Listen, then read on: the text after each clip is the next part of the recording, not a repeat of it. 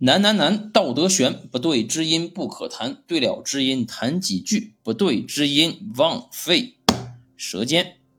大家好，我是小吴，今天我们聊聊短视频啊。当然，我已经写好了一篇文章啊，在我的公众号“怪物”里面啊。然后呢，这个音频是跟文章同步推送的啊。呃，就如果你看文章的话，其实不用听音频了，听音频那就不用看文章了。其实这两个呃大概一样，但但是还是有区别的啊。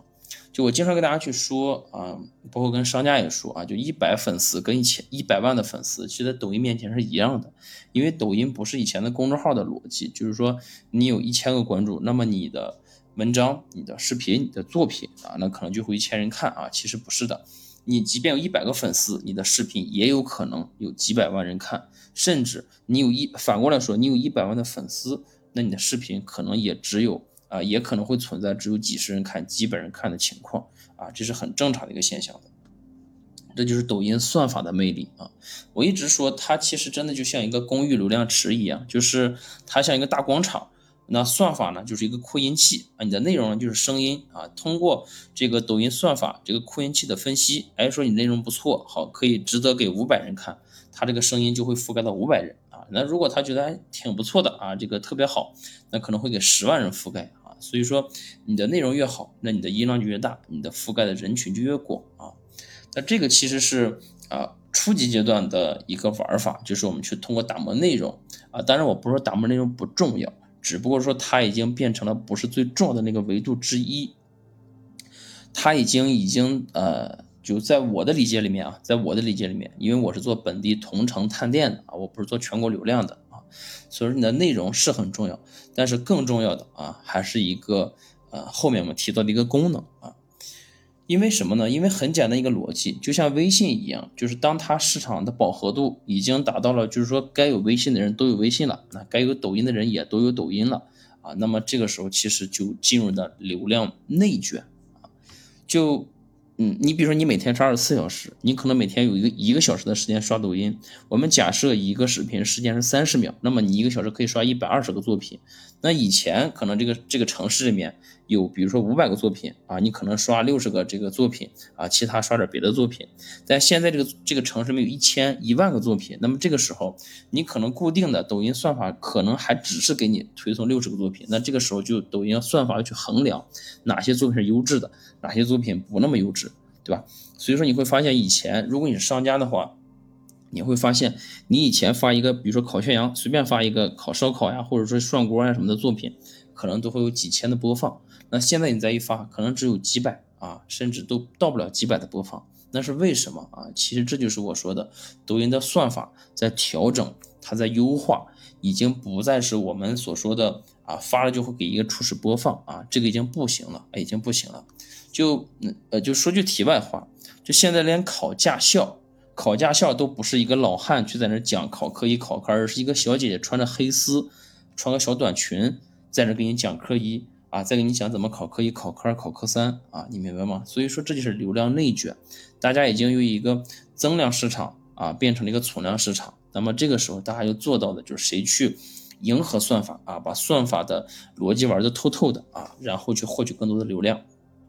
那么在同城探店视频里面，怎么去获取更多流量呢？那就是抖音团购，这是我看到的一个曙光啊。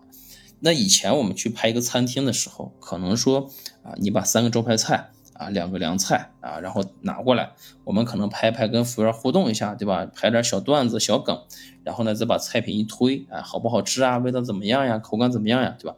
但现在。不是了，现在你需要去挂团购，也就是我这一桌只需要一百六十八啊，然后呢有什么什么什么什么，大概几个人吃都是够的啊，他家菜品是怎么怎么样的，现在是这样的玩法，会更有流量，会更容易带动转化，这就是我说的呃之前的一种啊很模糊的一种营销方式，变成了一个很具体的这个双赢思维。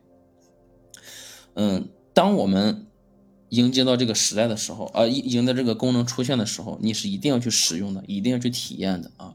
这个行业选择重要之后啊，很重要。然后你要在这个行里面选择一个好的平台。那抖音是我看到目前短视频里面是最好最好的第二平台啊。第一是 TikTok 啊，但 TikTok 咱们对吧？大陆环境的原因 没法去体验啊。但是我觉得，呃，抖音玩好了啊，TikTok 以后也错不了。一定要及时跟进抖音的新功能，这是非常非常重要的啊。我说这些呢，就是因为我之前已经合作了一个商家啊，就是玩的这种玩法啊，我去帮他呃挂上团购，然后去帮他提供一些卖票啊，收取一些基础的费用。那这个效果是非常非常好的，商家也非常非常的满意啊，只用两天时间就已经达到了一个非常好的一个效果，而且啊后面再说而且啊，因为这个光说抖音团购可能就要讲很久啊，所以说这个事情你说它难吗？呃，你看，你说它难吗？看似不难，对吧？就是一个功能而已嘛。但实际上它很难啊，它很难。这个过程有点像教育市场啊，就是让市场的抖音用户养成这么一个习惯啊。你抖音用户啊，你是我的粉丝，或者说你是一个陌生人，你是一个同城的一个一个用户，你看到小吴的视频，你会点开这个地理位置去看看有没有团购。那这样的话啊，如果他一看，哎，有团购，对吧？比如说这三个菜一百六十八，或者一百二十八，或者九十九，或者六十九，对吧？他点击购买以后，然后抖音就会认为，哎，小吴这个作品带来了一个商家的转化，商家也会从里面拿出一部分分成给到我，然后呢，粉丝也能享受到一个优惠的福利，同时抖音会认为说，哎，你看抖音团购大家开始喜欢了，然后呢，这个抖音的用户们呢会不断的去找，说，哎，这个视频不错，哎，挺好吃的，我要看看有没有团购，一一看没有团购，好，我不买，去刷下一个视频，就。大家已经不用去担心说，就是作为一个抖音用户来说，他根本不担心说，哎，这个店我特别想吃，对吧？他只他后期只会关注这家店有没有团购，有没有优惠啊？没有优惠，好，我看下一家，对吧？忽视还没有哪家店说，哎，只有我们家的烤羊腿是全乎是 number one 或者全联盟 number one，对吧？这个几乎是不存在的，就是谁家也不敢说自己是第一，哪怕你确实是第一，对吧？啊，这个是。教育市场的一个难度，但是，一旦这个教育市场形成以后，那谁是第一波教育市场用户？谁是第一波去把商家普及团购的这个人啊？这个人群，他就能够在未来更有可能去赚更多的钱啊！这是我的一个理解。然后啊，今天反正东说西说说了一堆啊，希望大家能够嗯重视起来，不管你是商家还是短视频从业者，还是一个围观群众。啊，我觉得这个是未来个人赚钱的一个非常好的一个机会，也是商家能够做好营销的一个重要的一个平台和手段，啊，非常非常重要。